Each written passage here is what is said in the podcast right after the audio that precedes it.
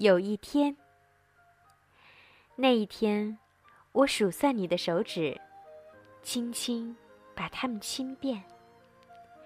那一天，初雪飘落，我把你高高举起，看雪花在你柔软的肌肤上融化。那一天，我们一起穿过街道，你紧紧抓住我的手。曾经。你是我的婴孩，现在你是我的女童。有时，当你睡着，看着你入梦，我也开始畅想。有一天，你会跃入一面冰凉清澈的湖水；有一天，你会独自走进一座幽密的森林；有一天，你的眼眸。会被深刻的喜悦充满，而闪闪发光。有一天，你会飞快地奔跑，感受心的跃动，如同火焰。有一天，你会荡起秋千，越来越高，前所未有。有一天，你会因为那些忧伤的事儿，而被苦痛包围。